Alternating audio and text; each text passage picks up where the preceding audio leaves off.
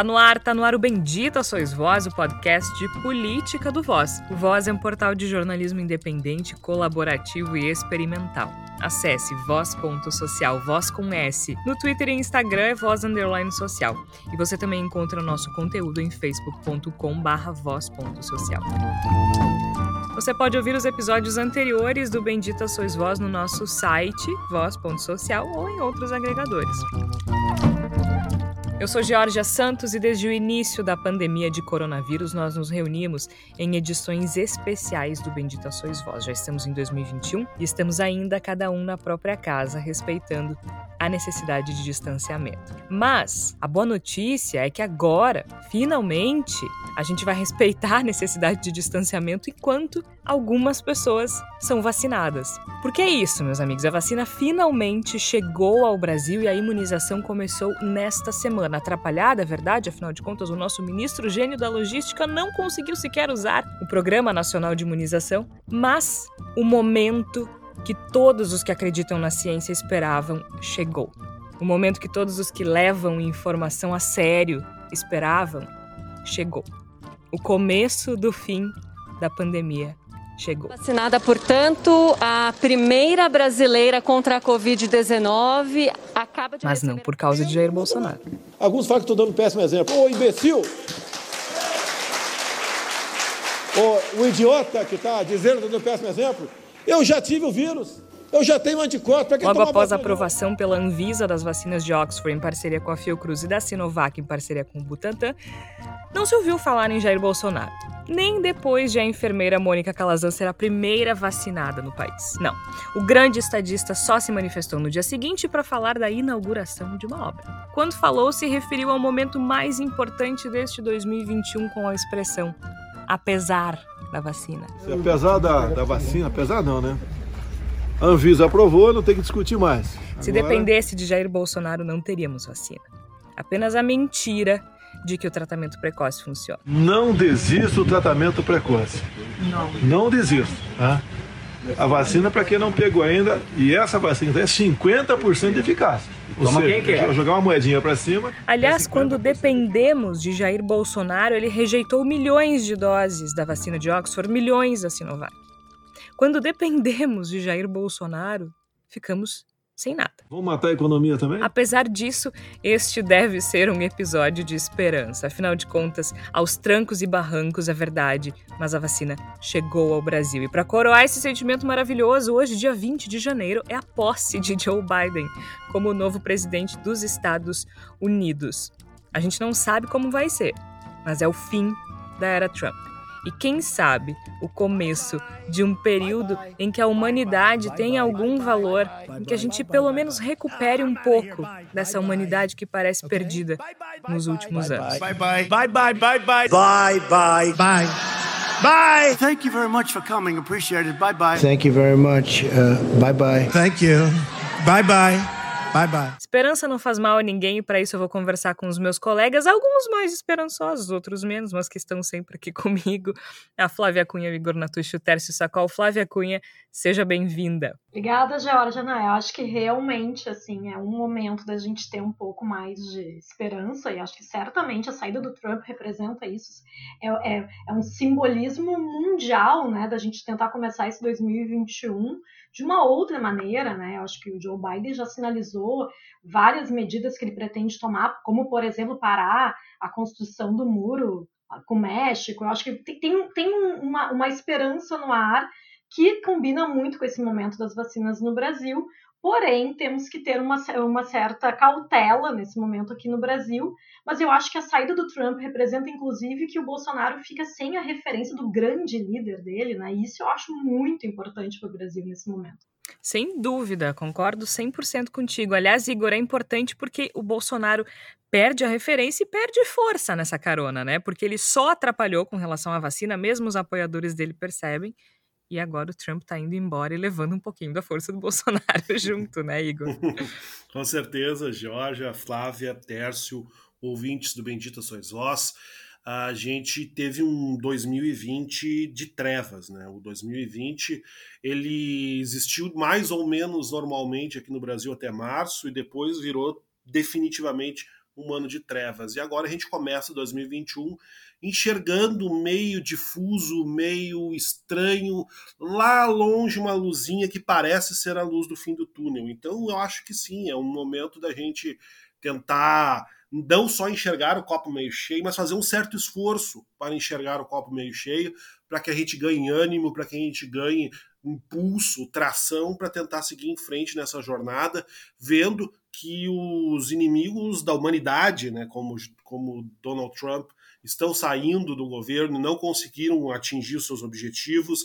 A gente vendo que o inimigo maior, o inimigo número um do povo brasileiro, Jair Bolsonaro, está bastante enfraquecido e se tornou um alvo atingível, e eu acho que é muito importante, a gente vai discutir isso durante o episódio, falar a respeito dessa possibilidade de nos livrarmos de Jair Bolsonaro, eu acho que é o momento de manter a nossa, a nossa moral alta e, óbvio, com certeza trabalhando bastante também no sentido de concretizar esses bons auspícios, ainda poucos, ainda tímidos, mas bons auspícios que a gente sente nesse finalzinho de janeiro de 2021. Gente, como é bom poder falar sem, sem é, com um pouco de esperança, né? Porque a gente passou tanto tempo, né? Que nem disse o Igor aqui, disse no Twitter também, a saída do Trump, Tércio, ela deixa os dias melhores daqui para frente. A gente não sabe como exatamente, mas já é um dia um pouco melhor do que a imensa maioria dos quatro anos anteriores, como disse o Igor. Mas ainda assim tem muita raiva para passar, né? Porque a gente ainda tem o Bolsonaro, ainda tem o Bolsonaro lidando mal ou não lidando com a questão da vacina. Então a gente precisa, como disse bem a Flávia, ter um pouquinho de cautela. Mas, não, mas acho que a gente pode comemorar um pouquinho, né, Tércio? Seja bem-vindo.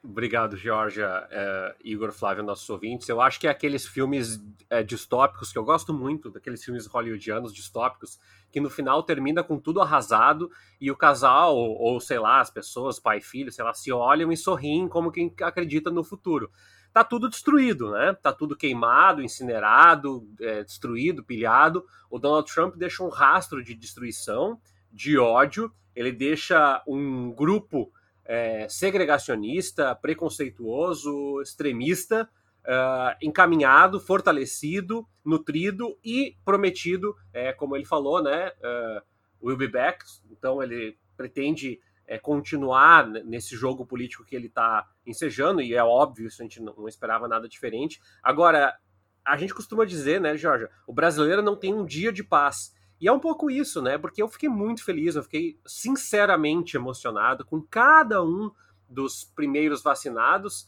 mas aí a gente tem que conviver com as notícias do oxigênio em Manaus, que continua sendo uma ameaça, é, do número de mortes que não para de subir, e principalmente é, do descaso do governo Jair Bolsonaro com as questões de saúde que a gente vai desenvolver ao longo do programa e que, para mim, é, parecem nortear e dar o indicativo de que sim, esse é o momento de discutir o impeachment do Jair Bolsonaro, esse é o momento de fragilizar o governo com pressão popular, não sei exatamente como, adoraria ter uma solução para isso, sem ter que sair todo mundo para a rua e se aglomerar, para que a gente possa daqui a pouco, mais ali adiante, é, ter a sensação de que efetivamente nós conseguimos extirpar o, o mal maior. Porque é inevitável, Jorge, agora, durante a vacinação, pensar que grande parte dessas mortes poderia ter sido evitada.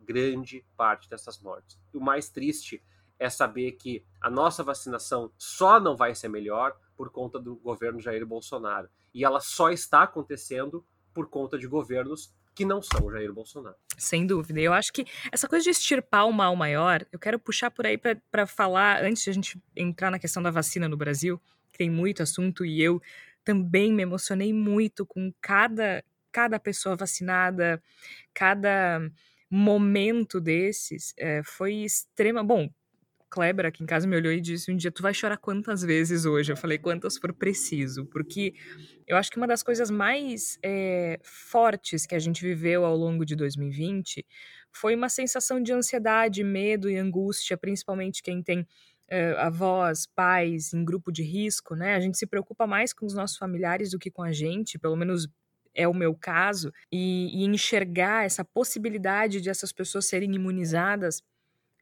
faz com que essa ansiedade eh, se transforme em esperança. Isso é muito potente. E eu acho que a saída do Trump, Igor, ela é muito, muito simbólica para reforçar esse sentimento de esperança e de extirpar esse mal, como disse o Tércio. Porque esse homem, a gente não pode. Uh, uh, tudo bem, tem muita coisa acontecendo no Brasil, a gente precisa falar do que acontece no Brasil. Mas a gente não pode ignorar o fato de que o presidente dos Estados Unidos é o homem mais poderoso do mundo, né? A gente não pode ignorar o fato de que os Estados Unidos uh, são o país mais influente do mundo, se não o mais poderoso, pelo menos o mais influente, que determina muito da nossa vida também no Brasil. E o Trump foi uma figura, é uma figura absolutamente tóxica para a política global, para absolutamente todo mundo. E exerce, exerceu e ainda exerce uma influência muito grande na política brasileira, especialmente sobre o presidente Jair Bolsonaro. O Trump sair enfraquece o Bolsonaro também. Mas o Trump sair é um sopro de esperança para o mundo inteiro. Porque a gente realmente é, passou quatro anos com medo, angustiado, né, vivendo sob esse discurso de ódio, de supremacia branca, uma coisa torpe, uma coisa cruel, uma coisa grosseira, tosca, né? É, machista, misógina, típica desse, desse, desse cara que representa é, o, o que tem de pior na política. Inclusive, segundo algumas das pessoas que elegeram ele agora, né? Os republicanos estão soltando a mão do Trump, né, Igor? Então, assim, hoje, dia 20, eu estava há pouco vendo na Globo News a cena do Air Force One decolando em direção à Flórida, o primeiro presidente em 150 anos que não vai acompanhar a posse do sucessor, que não vai transmitir o cargo. Também a cara dele, né? A cara dele fazer esse tipo de coisa tão mesquinha, tão pequena, tão baixa. Mas é muito bom ver esse avião decolando de Washington em direção à Flórida, né? Porque eu acho que é o mundo inteiro respirando um pouquinho mais aliviado. Pois é, né, Jorge? Eu acho que é, é um momento muito importante do ponto de vista geopolítico que a gente está vivenciando hoje. Eu acho que tudo que tu disseste agora ajuda muito a compreender a dimensão do que de fato significa a saída de Donald Trump do governo dos Estados Unidos. Porque não é que Donald Trump tenha começado toda essa jornada pelas trevas que a gente está vivenciando no mundo todo. Acho que existem eventos anteriores que, que já demonstravam uma predisposição do mundo a dar esse passeio tenebroso pelas trevas. Mas Donald Trump é um grande catalisador, né? Ele é uma figura que, quando surge, ela, ela torna possível, ele torna possível os sonhos mais terríveis, os, as taras mais monstruosas, os maiores horrores possíveis se tornam possíveis porque, afinal de contas, um homem como Donald Trump se transformou em presidente dos Estados Unidos. A gente tem Jair Bolsonaro no Brasil muito porque houve Donald Trump nos Estados Unidos. E é muito bom poder falar no passado, dizer que houve Donald Trump nos Estados Unidos, embora ele ainda exista, ele não é mais presidente dos Estados Unidos. E eu acho que isso é, é o grande resumo positivo do que a gente está vivenciando. A gente está vivendo um momento no qual uh, a esperança de sobreviver a essa jornada nas trevas que vinha sendo meio que sequestrada da gente durante boa parte desses últimos quatro anos, ela volta a existir, porque é possível se livrar de Donald Trump. E isso é uma coisa que eu tenho dito para as pessoas, e eu repito aqui: acho que nas próximas horas começa a ser uma, uma questão a respeito de Joe Biden, mas ainda não é. Ainda é sobre Donald Trump, e no caso é sobre comemorar que nos livramos temporariamente do auge, digamos assim, da influência de Donald Trump. Ele continua sendo influente, ele continua criando dificuldades. Não é à toa que a gente tem um, uma quantidade absurda de forças policiais e militares tomando conta da, da do sistema, da, da, do, do, processo de posse do Joe Biden em Washington, pelo menos enquanto nós estamos gravando o programa, porque o Donald Trump tornou possível, inclusive, isso, a gente imaginar algum maluco dando um tiro em Joe Biden durante a cerimônia de posse. Então, tudo isso se tornou possível graças a Donald Trump. E a ausência dele não faz com que essas coisas deixem de ser possíveis, mas elas se tornam uh, menos encorajadas a existir a partir da saída de Donald Trump. Eu acho que é um momento positivo para o mundo e que eu acho que a gente tem que comemorar assim, sem uh, se emocionar demais, sem achar que agora estamos livres de toda maldade, mas sabendo que isso demonstra de que sim, nós podemos superar essa onda de maldade, nós podemos superar essa onda torpe e nojenta que tomou conta de nós. É possível pensar por outro lado e a gente tem que tentar potencializar os efeitos positivos do dia de hoje, dessa cena maravilhosa que é ver Donald Trump acenando para absolutamente ninguém, subindo no avião e indo embora da presidência dos Estados Unidos. Aliás, não dava nem para entender o que ele dizia, né? Ele, é, quando se despediu, as pessoas gravaram um vídeo, assim, e como ele não estava microfonado, não organizou uma, uma coletiva, enfim, sequer dá para escutar o que o Trump fala. E a jornalista Letícia Duarte colocou no Twitter algo uh, com relação a esse vídeo que eu achei interessante, que ela disse isso é muito simbólico, né? Porque ao longo de, de anos e anos foram palavras jogadas ao vento, assim, que não merecem ser escutadas, que não mereciam ser escutadas. Então, é muito, muito simbólico e a saída dele é muito importante e muito relevante para a gente também, né, Tércio Sacol? Afinal de contas, a gente não pode esquecer que o Trump continua sob processo de impeachment, né? Ele já sofreu um, lembrando que nos Estados Unidos, quando a, a os representantes, os nossos, como seriam os nossos deputados, né? Quando a Câmara dos Deputados aprova é, o processo, já é considerado que esse presidente sofreu um impeachment. O Donald Trump já sofreu dois. Este segue para o Senado. E existe, então, a possibilidade de ele ser efetivamente. Agora ele já saiu do cargo, mas enfim, existe uma série de consequências, como perda de direitos políticos e tudo mais, mas é bastante significativo. E quando a gente fala em impeachment do Trump lá, o Trump saindo, não tem como a gente não pensar sobre o que se passa no Brasil agora, né, Tércio? Porque nós estamos muito felizes com o início da vacinação. Nós devemos celebrar, né? Tu mesmo disse, o brasileiro não tem um dia de folga, não tem um dia de paz.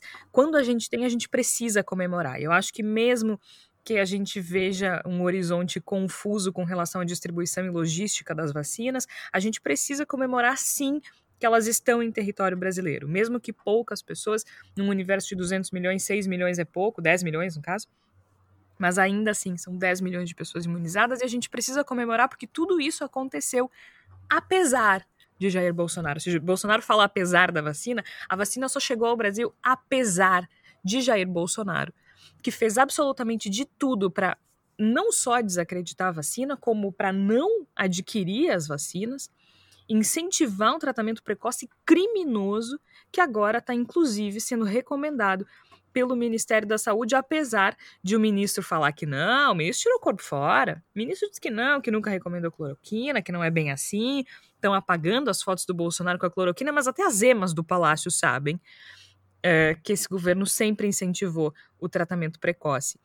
E isso começa a ficar, começa a se caracterizar, não, porque isso já foi caracterizado, começa a aparecer uma possibilidade de impeachment, né? A gente já vê algumas pessoas falando mais sobre isso, a gente tem placar de impeachment, a mídia já está discutindo, parlamentares até então da base de Bolsonaro discutindo isso, e acho que isso nunca esteve tão forte por aqui também, né, Tércio? Eu acho que, que uh, eu, posso, eu posso correr o, o risco de estar tá errado, é normal. Jorge, é, a gente falou várias vezes, e em algum momento eu me peguei nas minhas crises de ansiedade, tristeza, me perguntando. Eu falo de narrativa sempre no podcast. Eu venho e falo, ah, ele cria uma narrativa. Será que isso não vai bater na nossa cara? Ou será que isso em nenhum momento vai gritar? E eu acho que a resposta para mim veio uh, é, agora em 2021, no final de 2020. A resposta ela veio é, muitos negacionistas é, continuam sendo negacionistas, há um, uma massa acéfala e a crítica no Brasil que segue Bolsonaro. Se ele sair com metralhadoras fuzilando o, o, crianças, farão o mesmo, com certeza. Mas a grande questão é que bateu a nossa porta. A discussão sobre oxigênio em Manaus que foi notória incompetência administrativa, sim do governo estadual, mas também do governo Jair Bolsonaro, através do seu ministro da Saúde, a, indicação de um tratamento precoce inexistente e depois a completa, o completo deboche do ministro Pazuello com a população dizendo que não se falou em tratamento precoce, quando não se falou de outra coisa desde março do ano passado, com remédios que é, foram notadamente refutados, inclusive pelos cientistas que sugeriram ele inicialmente, como cientista francês, embora tenha feito isso por ameaça, e também agora, é, diante da sua indisposição com atores internacionais que foram ridicularizados pelo chanceler brasileiro e também pelos filhos, é, vamos lá, usar uma palavra leve, limitados cognitivamente do Bolsonaro, que não perceberam que o multilateralismo, o multilateralismo não é uma escolha,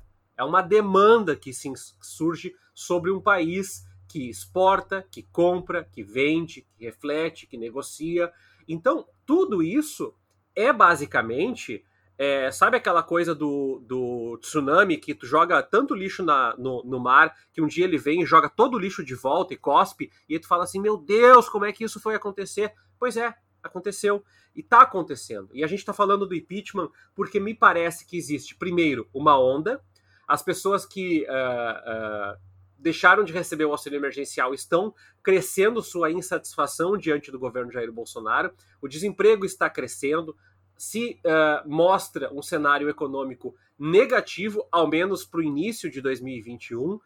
Nós teremos que provavelmente passar por outros momentos de isolamento e distanciamento forçado diante do número recorde de mortes que se uh, analisa em cada estado. Por exemplo, no Rio de Janeiro, ontem, novamente, um, um segundo dia de maior número de mortes desde o início da pandemia.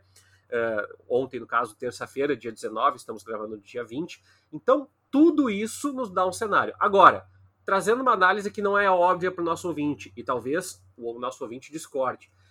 Eu acho que esse impeachment não vai ser feito e ele não vai ser costurado kinder, é, do, da, da, em miojo, que é aquela coisa de três minutos, sabe? Eu acho que vai ser um pouco diferente do governo Dilma, que tinha uma base muito frágil, que tinha dificuldades de negociar o toma lá da cá com o Congresso, porque já estava é, definida uma posição. Desculpa, eu vou ter que elogiar aqui o Rodrigo Maia. O Rodrigo Maia trouxe uma discussão recente sobre uma CPI da saúde no Brasil. E as pessoas disseram: ah, não podemos esperar. Sim. Por que, que o Rodrigo Maia disse isso? Porque uma CPI é uma forma inteligente. Eu não estou dizendo que o Rodrigo Maia é uma boa pessoa, estou dizendo que ele acertou nessa análise. É uma forma inteligente de sangrar o governo. Porque uma CPI mostra a incompetência e inoperância do governo com oxigênio, a falta de defesa de uma política de vacinação pública desde o início das discussões, o desinvestimento em ciência e nos laboratórios brasileiros para, inclusive, produzir os insumos que estão em falta agora, o negacionismo científico no indica, no, no, na indicação desse tratamento precoce que não existe, e também, claro, uma falta de articulação e de logística na distribuição não apenas de uh, material que dê conta, como máscaras, como seringas. Agora, a vacina também é um problema logístico, muito embora o Pazuelo, né? Uh, gosto muito da expressão o Pazuzu, que tem que ser usado nas redes sociais. O Pazuzu se mostra um fracasso retumbante do ponto de vista logístico, que é basicamente a última coisa e a única coisa que ele tinha a fazer no Ministério da Saúde. Então, por que uma CPI talvez surja ali adiante como uma opção? Porque partidos como é, PP, Solidariedade, entre outros que estão uh, ali na Câmara e no Senado, são partidos vol volu uh, desculpe, volúveis, voláteis. Eles vão é, jogar conforme o vento for. Eles foram aliados do governo Fernando Henrique, eles foram aliados. Solidariedade não existia, mas uh, essas correntes foram aliadas do governo Lula e elas vão conforme né, se fala em centrão. Não é centrão, é o direitão. Mas esse direitão é fisiológico. Se o governo Bolsonaro continuar sangrando em praça pública com uma CPI, todos os dias se vai e discute, todos os dias o preço sobe, o governo começa a ter que fazer um tomar lá da cá. Esse tomar lá da cá vai para visibilização também pública, dizendo: olha, o governo está comprando parlamentares, inclusive parlamentares que criticaram o governo, porque tu precisa de uma base para manter esse impeachment afastado, e aí daqui a pouco essa é uma opção. Não estou dizendo que é a única, mas estou dizendo que é uma opção sensata e razoável. E tem eleição para a Câmara e para o Senado. O governo, eu me arrisco a dizer, já perdeu. Não perdeu porque o Baleia Rossi vai se eleger, mas já perdeu porque o candidato Arthur Lira, que seria o candidato do governo, o candidato para encampar as bandeiras do governo, já está dando manifestações, mostrando manifestações de que vai seguir com a corrente. Ele vai defender o governo Bolsonaro, mas ele não vai se abraçar num governo que está com menos popularidade naufragando, assim como foi o PMDB junto ao governo Dilma Rousseff. Então, eu acho que está se desenhando um cenário uh, de fragilização, de deixar o paciente ensanguentado, tomando medicamentos que não existem, em praça pública. Agora, o quanto isso vai nos é, render daqui a pouco algum grau de melhoria, uma esperança para esse ano, eu não sei. O ponto é que eu acho que a insustentabilidade do Bolsonaro chegou no seu patamar mais alto, ainda que a popularidade dele não esteja no patamar mais baixo. Explico para fechar meu raciocínio. Acredito que esse é um cenário onde há menos escapatória, porque a discussão sobre um auxílio emergencial já não é uma opção como foi no ano passado, diante da recusa, inclusive do próprio Paulo Guedes, de fazer essa discussão. Então, nós temos um cenário diferente daquele de baixa da popularidade do Bolsonaro. Pode reverter? Pode. Ele tem muitas cartas na manga, a retórica bolsonarista é muito forte, assim como a retórica trumpista que sai de cena nesse dia 20. Porém, eu vejo um cenário muito mais complexo e eu vejo principalmente, e eu não vou mentir para vocês, que é o, é o, meu motivo de satisfação, de sorriso, de inspiração, de canto todos os dias, a frustração do Bolsonaro e dos seus filhos e a indignação com o cenário e com os movimentos que estão sendo dados nos mostra que há sim uma movimentação que está desconfortando o governo diariamente. Isso é muito forte, né? Porque a gente vê o Carlos Bolsonaro, por exemplo, ficou absolutamente ofendido com a possibilidade dos, dos panelaços diante da tragédia que aconteceu em Manaus e depois no Pará.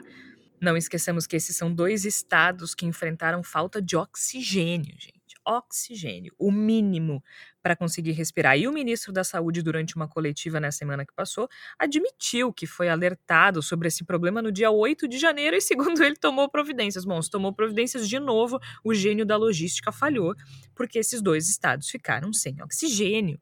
Nenês recém-nascidos, bebezinhos, 60 bebezinhos no Amazonas tiveram que ser transferidos porque nasceram prematuros e não tinha oxigênio.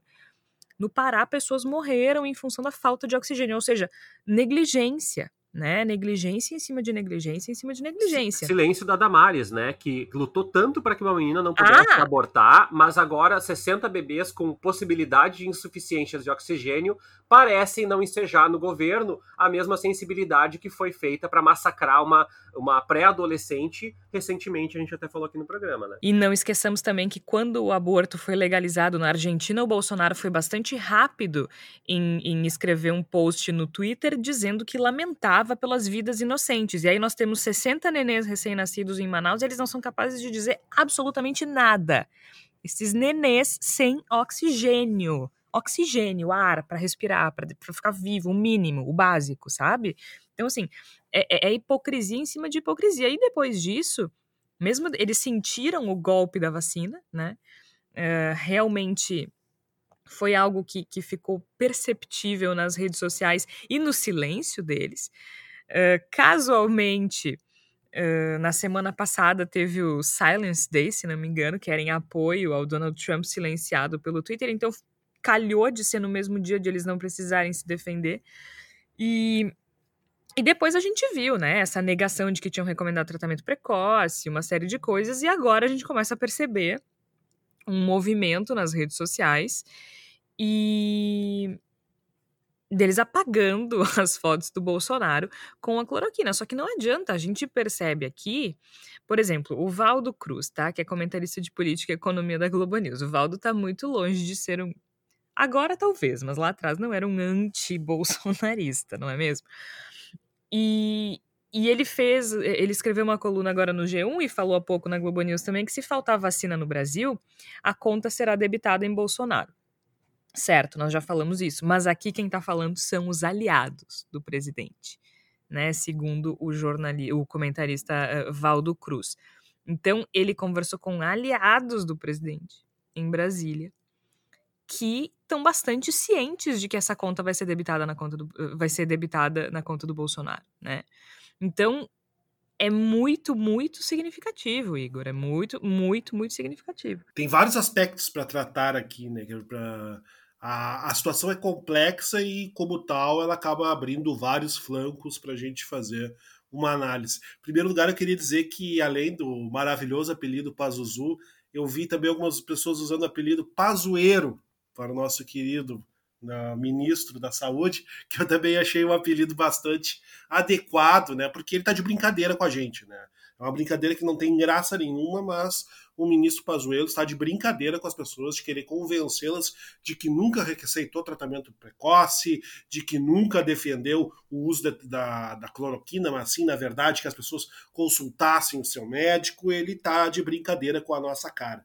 Me parece muito claro que a gente tem uma, a formação de uma tempestade perfeita do ponto de vista político. Né?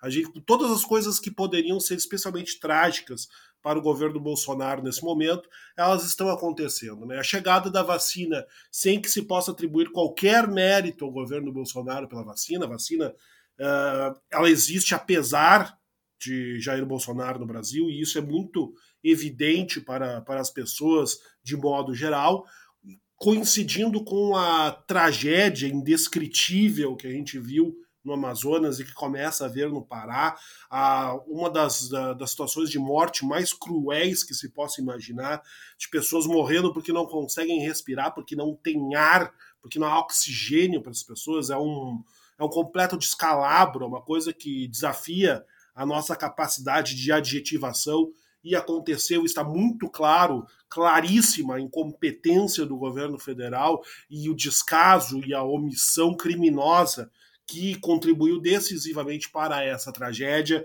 A gente tem um cenário no qual ele vai se esvaziando né, dentro dessa série internacional a partir da saída do Donald Trump, como a gente comentou anteriormente. A gente tem uma, uma, uma sequência muito grande de coisas acontecendo negativamente para Jair Bolsonaro justamente nesse momento, e não é por outra razão que se fala em impeachment. E o simples fato de se falar em impeachment, da gente ter placar do impeachment, da gente ter pessoas como o Marcel Van Hatten falando que não concordam com o impeachment, está falando que não concorda com o impeachment porque está sendo pressionado a esse respeito.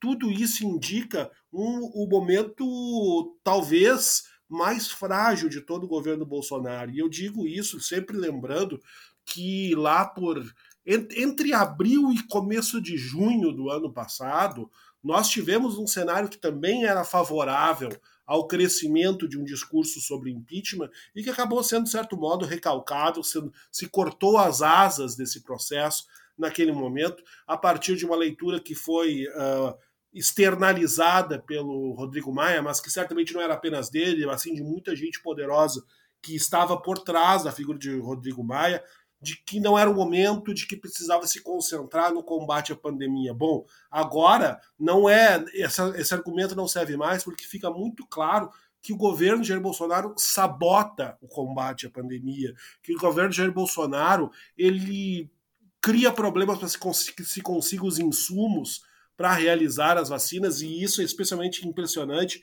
porque hoje mesmo, agora há pouco, o Rodrigo Maia comentou que o governo federal não fez nenhum contato com a embaixada da China nos últimos dias com relação à obtenção desses insumos, que é um dos grandes dramas no momento para se garantir a vacina no Brasil em boa quantidade. Ou seja, está numa crise diplomática com a China e não fala sequer com a embaixada da China no Brasil. Então, a omissão do governo, o descaso criminoso do governo com relação a essa questão, ele é muito escancarado e fica cada vez mais claro que se cria assim um cenário de enfraquecimento muito, muito acentuado com relação a Jair Bolsonaro.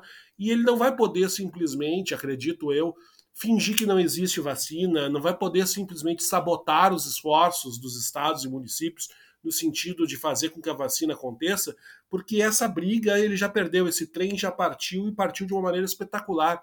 A vacina já existe, não só para os profissionais de saúde de vários estados, provavelmente todos os estados brasileiros, mas ela existe na mente das pessoas. Agora as pessoas sabem que começou a ocorrer um processo de vacinação no Brasil, que a vacina existe e que a vacina está começando a ser aplicada. Não dá para simplesmente chegar e dizer, bom, não tem, na verdade não tem vacina não, coisa nenhuma, vocês que se virem e tomem cloroquina. Isso não funciona mais. Isso é um argumento que deixou de existir. A partir de agora, a vacina, a distribuição da vacina, a viabilização da vacina, ela se torna um misto de obrigação e de fardo para o governo Jair Bolsonaro, porque por menos que ele quisesse eventualmente fazê-lo, ele é forçado politicamente a fazê-lo, e cada coisa que aconteça no sentido de não viabilizar, como por exemplo as trapalhadas de logística desse incompetente criminoso que, embora milico e sem entender absolutamente nada de saúde, é o nosso ministro da Saúde, essas trapalhadas logísticas que foram verificadas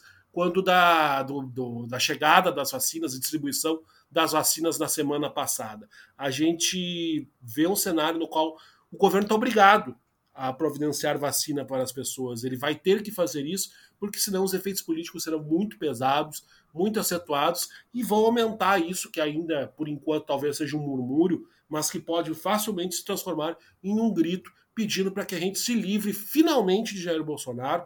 O que tem que acontecer, me parece muito claro que o Brasil está sendo seriamente prejudicado e de maneira criminosa pelo governo Jair Bolsonaro, e isso tem que ser detido de alguma forma, mas a gente precisa que o cenário se crie, e o cenário está totalmente possível a partir das inúmeras trapalhadas, dos inúmeros crimes de descaso e até mesmo de iniciativa tomados pelo governo Jair Bolsonaro. E, e, só um comentário muito rápido. A gente falou muito, eu falei muito, eu levei em conta muito, ah, as pessoas não vão se vacinar, tem um número alto. E é complicado dizer isso porque me parece que, que o início da vacinação, sabe aqueles movimentos de massa? É, muita gente fala, não vou me vacinar. Mas se o teu vizinho, teu filho, teu irmão, teu cachorro, teu, todo mundo está se vacinando ou quer se vacinar, aquele teu espírito de dizer, não vou para o posto de vacina, ele começa a ficar um pouco mais refreado e tu fica um pouco constrangido. Então, esse movimento anti-vacina, ele tá mais constrangido agora no Brasil. O que eu acho muito interessante colocar também, que ajuda a pressionar isso que o Igor colocou aí, o governo, que inclusive resolveu sonegar a carteirinha de vacinação do Bolsonaro, o que nos dá o um indicativo de que é, não sou contra a vacina, mas não quero que ninguém saiba que eu posso me vacinar também, né? É bem nessa linha. Agora, o Igor falou uma coisa que eu acho fundamental para a gente entender tudo o que está acontecendo, desde a chegada tardia da vacina até a nossa resistência, digamos assim. Porque eu estou bastante esperançosa, mas antes de começar o programa, a gente estava conversando aqui sobre ceticismo e esperança e a Flávia disse que estava um pouco cética. Mas não tem como não estar tá também um pouco, né, Flávia? Afinal de contas, como disse bem o Igor, o Bolsonaro sabota o combate à pandemia. Então, é tanta coisa que pode dar errado que fica difícil a gente enxergar uma possibilidade de saída mesmo com a vacina tendo chegado, né? Pois é, eu estava ouvindo vocês aqui tentando né, pensar de uma forma um pouco menos pessimista, né? Afinal de contas, o clima do programa é para a gente ter esperança mesmo, e mesmo que a luz do fim do túnel esteja lá para 2022, se for o caso, né? Que é o que o próprio Ministério da Saúde já falou.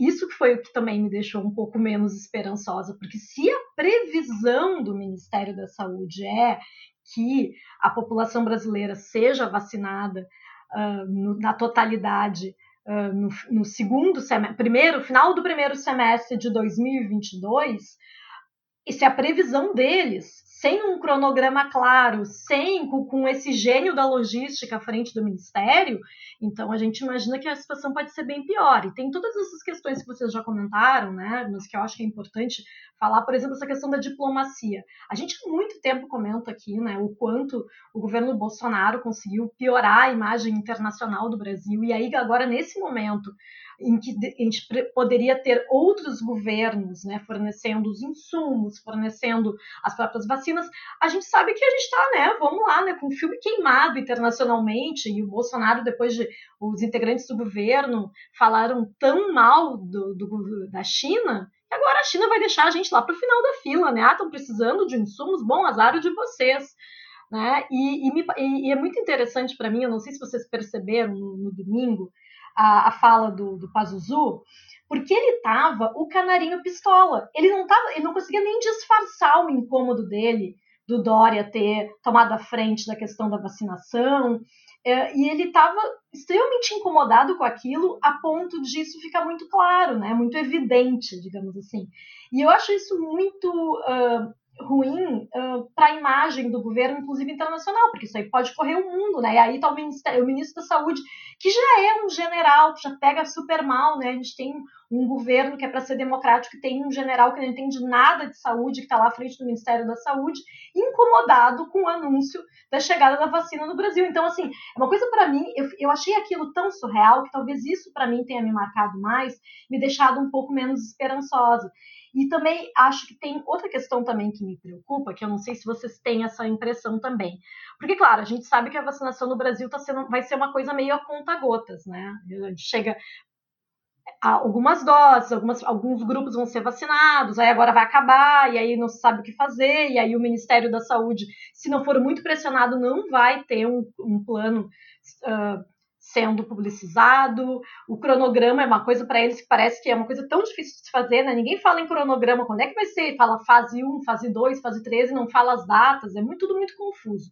Mas a impressão que me deu e, uh, e que me causa preocupação é que essa euforia com a chegada da vacina, e que eu acho que a gente tem que comemorar, tá certo? Não precisa ser todo mundo pessimista como eu mas eu acho que a, eu, eu, o meu receio é de que as pessoas pensem, ah, agora já tem a vacina, então agora eu já posso sair mais de casa, porque logo vai ter a vacinação. Então, quem sabe eu não preciso mais usar tanto a máscara, né? Porque logo vai ter a vacinação. Uh, eu, eu conversei com algumas pessoas a esse respeito, e pessoas com um bom grau de escolaridade, pessoas com uma visão política que não são nada afinados uh, com, com Bolsonaro, pessoas que não são negacionistas e que elas parecem já estar tá com essa visão assim, ah, já vai ser logo. Isso que me preocupa, porque o momento, na verdade, agora é da gente ter mais paciência. Existe a vacina, mas a gente não sabe quando as pessoas vão ser vacinadas.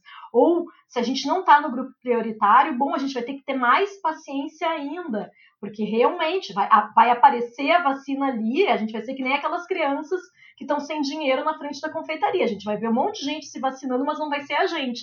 Então a gente vai ter que ter esse exercício também de paciência e de empatia. Vai ser para 2022? Vai ser qual mês de 2022? Não sabemos. Temos que ter paciência e continuar, na medida do possível, para quem pode, fazendo distanciamento social e seguindo todas as recomendações que já sabemos e que parecem tão batidas, mas que as pessoas não usam, que é usar máscara, o álcool gel, tentar manter a distância das pessoas quando encontrar ao vivo. Então esse é o meu receio, de que talvez até a chegada da vacina na totalidade da população, a gente ainda tenha muitos casos porque as pessoas vão relaxar nos cuidados. Isso já acontece agora, né? As pessoas relaxaram sem vacina, né, gente? Olha, muito também em função da retórica do Bolsonaro dizendo que a pandemia já estava no fim, e muitas pessoas realmente abandonaram os cuidados. Eu, na minha cidade, no interior do Rio Grande do Sul, a minha mãe fala sempre, Gê, é como se a pandemia não existisse. As pessoas nem máscara usam mais, a maioria. Ela diz que cansa de ir.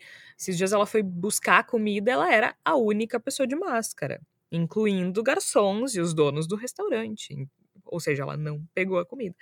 E então é muito eh, em alguns lugares, especialmente nas cidades menores, essa ideia de que a pandemia acabou, ela já é muito presente. E provavelmente com a chegada da vacina, isso se intensifique. Por outro lado, eu acho também que é importante a gente falar um pouco sobre esses prazos, Flávia, porque assim, realmente a previsão para vacinar todo mundo é no final do ano que vem. Mas se a gente parar para pensar, se a gente conseguir vacinar neste ano quem é do grupo de risco, o índice de mortalidade ele já cai de maneira muito drástica. Já tem alguns estudos, estudos preliminares nos Estados Unidos mostrando que já houve uma redução importante nas hospitalizações, uh, já, já em função da vacina. Então, assim, se a gente conseguir vacinar os profissionais de saúde, os idosos e as pessoas de, que estão em grupo de risco em função de alguma comorbidade, já se interrompe o ciclo de contágio de uma forma muito drástica, de uma forma muito importante. Isso significa que acaba a pandemia? Não. Significa que a gente pode parar de usar máscara? Não. A gente vai ter que continuar usando, provavelmente neste e no próximo ano. Mas a gente usar máscara, eu acho que é muito diferente, né? De a gente. É, é um problema muito diferente do que a gente enfrenta agora. Que a gente está hoje, em janeiro, 1.200 pessoas morrendo, né? A gente já tem mais de 211 mil mortos no Brasil em função da pandemia de coronavírus.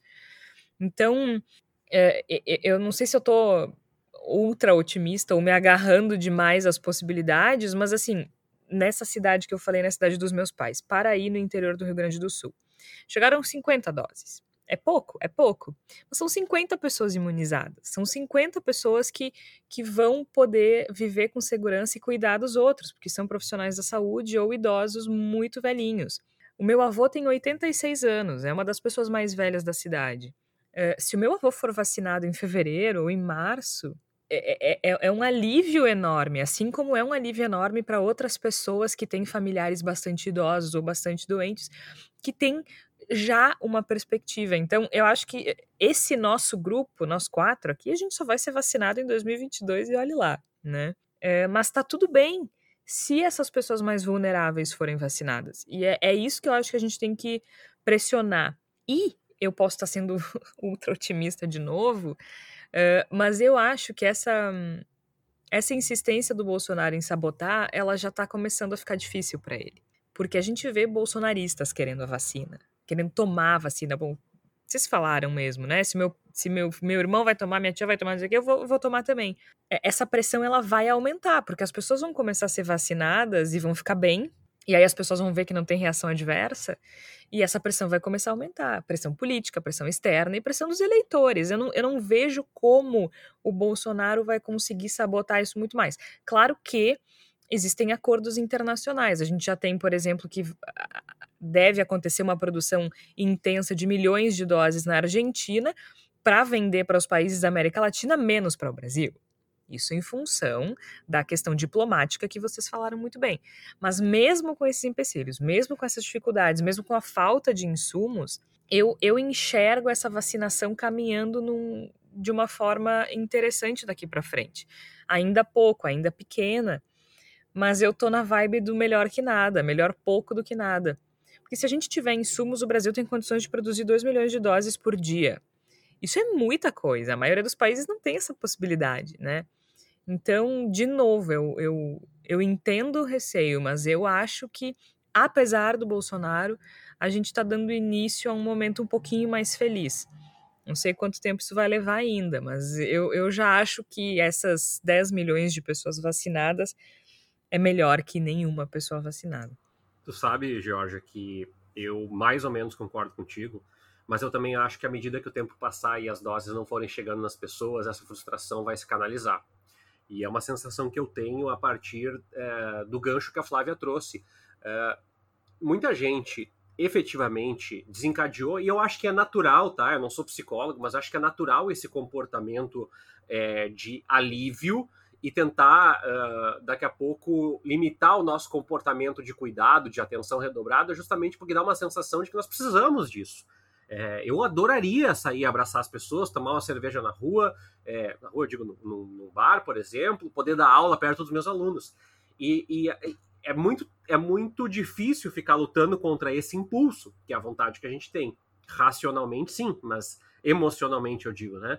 E eu entendo o que tu diz, é, mas eu concordo com a Flávia no sentido de achar que é, a gente tem que redobrar a atenção, e aí, de novo, eu faço uma cobrança aos governos estaduais, já que não espero nada do governo federal, no sentido de redobrar a campanha.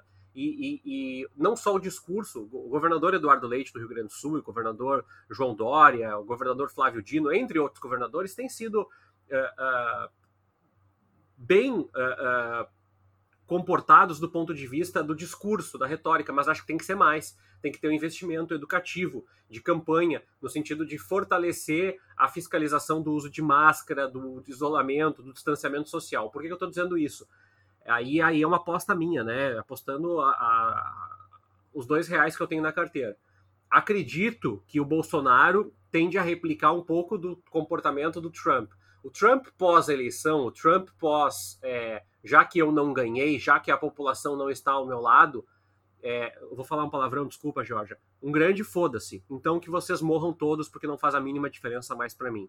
E eu acho que o Bolsonaro já vem replicando isso há muito tempo, tá? Não, não faz diferença o número de pessoas que morrer, pelo contrário. A grande questão é que agora, é, me parece que já que se ele perder essa batalha das vacinas retórica, eu acho que o governo vai lavar, triplicar a lavação das mãos, no sentido de dizer assim: vamos redobrar a aposta é, na abertura do comércio, na mobilização, na for no fortalecimento, porque é o que nos restou. E eu tenho uma dificuldade muito grande de ver uh, o número de mortos caindo, porque me parece que, do ponto de vista do comportamento, essa guerra já foi perdida. Essa guerra já foi perdida. E a vacinação, ela, ela é uma outra guerra que está ganha, mas ela é uma guerra que vai demorar muitos capítulos, né, muitas batalhas para que ela ganhe. E é, eu tenho muito receio do quanto a gente já vai ter perdido de vidas e principalmente o quanto também a gente vai impactar pessoas uh, para condições de trabalho no futuro, já que o governo federal, que deveria ser o, o capitanear é, é, essa preocupação, não vai fazer. Então, meio que fechando essa linha de raciocínio, eu concordo com a Flávia, eu vejo essa desmobilização. Eu acho que é, não, não pode afetar a nossa emoção com relação à vacina, mas uh, os governadores e os prefeitos uh, têm que tomar a rédea no sentido de mostrar que não, não acabou, pelo contrário, o momento é muito mais crítico do que foi em novembro e dezembro. Nós precisamos muito das medidas é, de que evitem o contágio, que evitem a reprodução da doença. Ainda ontem, o índice dado aí uh, pela, pela Universidade Britânica é que cada 100 pessoas no Brasil estão, estão é, contaminando 120, ou seja, o dado é muito, muito, muito catastrófico. E, além disso tudo, nós temos um governo federal que eu acho que não vai mais fingir que se importa. É essa a grande questão agora. Eu também acho que ele não vai mais fingir que se importa, mas eu acho que a gente não pode esquecer de uma coisa. Até semana passada, a discussão sobre vacina era abstrata. A gente discutia narrativa, retórica, a gente discutia possibilidade, a gente discutia uh, uma abstração. Agora a vacina chegou. A vacina está nas cidades. A vacina está na UBS das cidades pequenas. A vacina está perto das pessoas. Eu, eu fiz um, um, exercício rápido de olhar alguns sites, uh, e sites não, desculpa, perfis no Facebook de prefeituras no interior do estado do Rio Grande do Sul. Cara, as pessoas já estão em cima. Como assim só 50 doses? Como assim só 70 doses? E o resto? Tá, e aí vocês vão vacinar profissionais da saúde? Tá, mas vai ser só os médicos ou vão, vão vacinar também o pessoal da limpeza que cuida dos quartos? As pessoas estão em cima. Se essa cobrança ela não chega no Bolsonaro, ela chega no prefeito e o prefeito vai levar para cima, que vai chegar no governador. Eu acho que agora, como a vacina não se trata mais de uma abstração, a cobrança ela passa a não ser abstrata também. A cobrança ela passa a ser mais intensa da população para cima do prefeito, do prefeito para cima dos, dos, parlamentares e dos governadores, dos governadores para cima, se não do governo federal, tomando as rédeas da situação de procurar uma forma de comprar mais, mais vacinas. Com relação à prevenção, eu não vejo isso acontecendo. Eu não vi isso acontecendo antes, não acho que vai acontecer agora. Se sem vacina ninguém fazia campanha por cuidado, com vacina também não vão fazer, gente. Aí eu acho que. E, e eu não tô dizendo que tá certo, tá? Eu acho que é uma coisa que a gente não deve se apegar em termos de esperança, porque eu não, eu não, eu não vejo isso acontecendo, porque não houve sem vacina. Por que, que eles fariam agora? é, é, é tudo já foi liberado, né? Tudo já foi liberado quando não podia, quando não tinha esperança. As pessoas continuavam morrendo e tudo era aberto, tudo era liberado, tudo podia.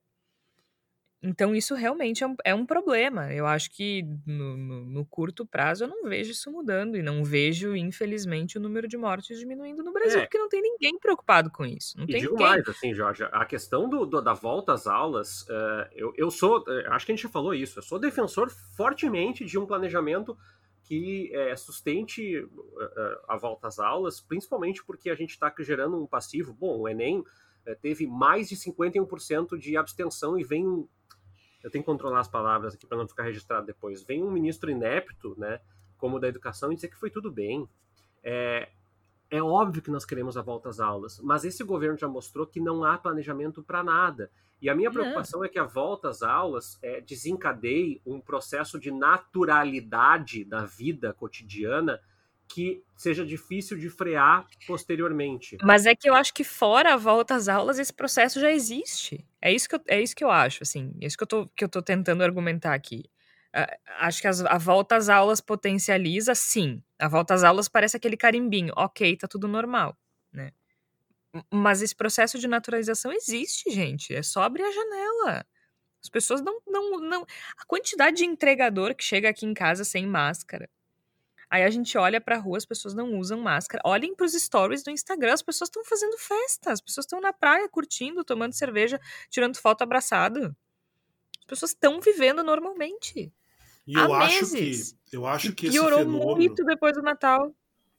Pois é, com certeza. Eu ia inclusive dizer isso. Eu acho que esse fenômeno ele, ele já vinha de muito tempo anteriormente e ele se torna ainda mais forte a partir das festas de fim de ano, que é justamente o que disparou boa parte dessa decolagem de casos que a gente está vivenciando no Brasil. Me parece que a gente perdeu lá atrás o, o, o momento, a oportunidade de discutir como seria esse, esse processo de volta à normalidade, né? que é uma coisa que todo mundo sempre buscou. Me parece que a gente ficou muito preso, por um lado, pela discussão da limitação de, de, de circulação de pessoas, pelo isolamento, e, por outro lado, o discurso absolutamente irresponsável e criminoso e bandido, né, capitaneado pelo governo federal, no sentido de que não havia necessidade de nada disso, que não precisava Gente, usar máscara. Em em maio ele já disse que estava acabando, sabe? É uma coisa. Eu, eu, eu fiz uma revisão de algumas falas dele para uma reportagem, e assim, ele, ele é, diminui a gravidade da pandemia já em março. Uhum. Aí tu espera que, bom, aí a coisa começa a ficar grave em abril ou maio junho, ele vai começar a entender. Não, é pior, ele começa a dizer que tá no fim, que todo mundo vai pegar, que é que nem chuva, Exato. que 70% vai pegar, que é normal. É não é isso, é desde o início. Exato. Que não é coveiro. Não é coveiro. Aí, aí, aí, vem as grosserias, né? E daí, é. tanto faz, essa, não, o brasileiro pula numa vala e não acontece nada. Sim, é, e, é isso. E tudo isso, essa polarização que acabou se criando, que ou de que não havia preocupação com nada, ou que deveríamos uh, usar o isolamento e não digo que não tivéssemos, tivéssemos usar o isolamento, evidentemente o isolamento é uma das medidas mais efetivas, se não a mais efetiva para evitar o contágio, mas se criou uma situação de polarização no qual em nenhum momento se pôde, houve sequer uma janela para que se pudesse discutir um processo racional de retorno ao cotidiano. O que aconteceu? As pessoas retornaram ao cotidiano por conta própria, cada um do seu jeito, cada um criando o seu próprio protocolo, a sua forma de fazer as coisas. Eu acho muito difícil que a gente consiga agora, nesse momento, incutir na mentalidade coletiva a ideia de que é preciso voltar para dentro de casa, que é preciso usar a máscara, que é preciso se distanciar das pessoas com quem se convive. É muito difícil a gente conseguir fazer isso agora. A gente tem que continuar batalhando, a gente tem que continuar martelando, porque isso é sim uma medida uma, uma fundamental. E se a gente tiver uma pessoa que fica em casa em isolamento, já é melhor do que não ter nenhuma. Então a gente tem que continuar insistindo e fazendo essa pressão. Mas a partir de agora a gente está no Brasil e talvez no mundo, porque eu acho que boa parte da Europa também vivencia esse tipo de situação das pessoas não quererem ficar em casa, não quererem o segundo lockdown, não quererem trancar as suas, seus estabelecimentos comerciais, eu acho que nesse momento é mitigação de danos e a gente tem que trabalhar com essa lógica e é por isso que a vacina, mesmo que ela não vá resolver todas as coisas, ela se torna ainda mais urgente. É, nesse sentido que eu, que eu, o meu, meu discurso está meio contraditório, né? Porque uma hora eu pareço Cavaleiro do Apocalipse e na hora eu pareço a Poliana. Mas o que eu quero dizer é assim, eu sou muito otimista com relação à vacina tanto a, a, a questão de mesmo poucas doses ela já imunizar algumas pessoas, quanto com relação ao sentimento de esperança que gera, quanto com relação à pressão que eu acredito que as pessoas vão começar a fazer, no sentido de que eu acho que eh, o Bolsonaro pode tentar, mas ele não vai ter muita força para segurar essa narrativa de que a vacina não funciona e que ela é desnecessária, muito menos a narrativa do tratamento precoce, que já está estourando aí, né? Até o ministro da Saúde está pulando da, pulando da barca. Então, o meu, o meu otimismo, a minha esperança, ela está direcionada à questão da vacina. Eu acho que a gente estar vacinando pessoas é, é, é, é muito importante, é muito grande. É, é o começo do fim. Pode levar 50 anos. Tá, 50 não, pode levar 3, 4 anos, mas saber que existe uma vacina que previne, que imuniza contra esse vírus é algo gigante. Eu acho esse passo incrível e continuo dizendo que eu acho que, com todos os pesares e, e com Bolsonaro e com tudo que envolve uh, a politicagem da vacina, acho que é um momento que a gente tem que celebrar muito e comemorar muito. Com certeza. O meu pessimismo, o meu pessimismo, ele já está com relação a, a, a isso que a Flávia e o Tércio falaram, né? De que as pessoas vão realmente é, relaxar. Por outro lado, eu acho que já estão relaxadas. Eu não, eu não, eu não vejo muito mais, assim. É, realmente, assim, gente, são pouquíssimas as pessoas que eu conheço que, que, que, que, ainda estão isoladas, que se cuidam, que usam máscara o tempo inteiro. Porque as pessoas dizem assim, ah, eu me cuido horrores, nunca mais viajei. Só nos finais de semana. Sabe coisas assim? nunca, é, e... nunca mais vi ninguém da minha família, só, só nos finais de semana que a gente come churrasco junto e vai pra piscina e tira foto. Exato. E eu, só para reforçar um pouco essa, esse sentimento de cautela, a gente tem variantes do, da Covid-19, do coronavírus, se disseminando por aí. Então também não dá para ter muita. Mas tem uma boa notícia. Tem uma boa notícia. A vacina de Oxford uh, neutralizou a variante que apareceu Sim. lá na Inglaterra. Que já é uma Hoje coisa muito deram importante. a notícia. É já importante. é uma coisa importante. Eu estava vendo agora há pouco no publicado no G1 que eles fizeram, uh, conduziram alguns estudos em função da nova variante da, da Oxford, não, desculpa, da Pfizer não é a mesma, né? É tanta vacina, gente, que eu já tô bem louca. A vacina da Pfizer neutraliza a variante britânica num teste segundo a farmacêutica, e essa, é a mutação que já tá em 60 países aí, segundo a OMS, a Organização Mundial de Saúde. Bom, vamos então para a palavra da salvação, rapidinho. Flávia Cunha, o que é que tu tens pra gente nessa semana?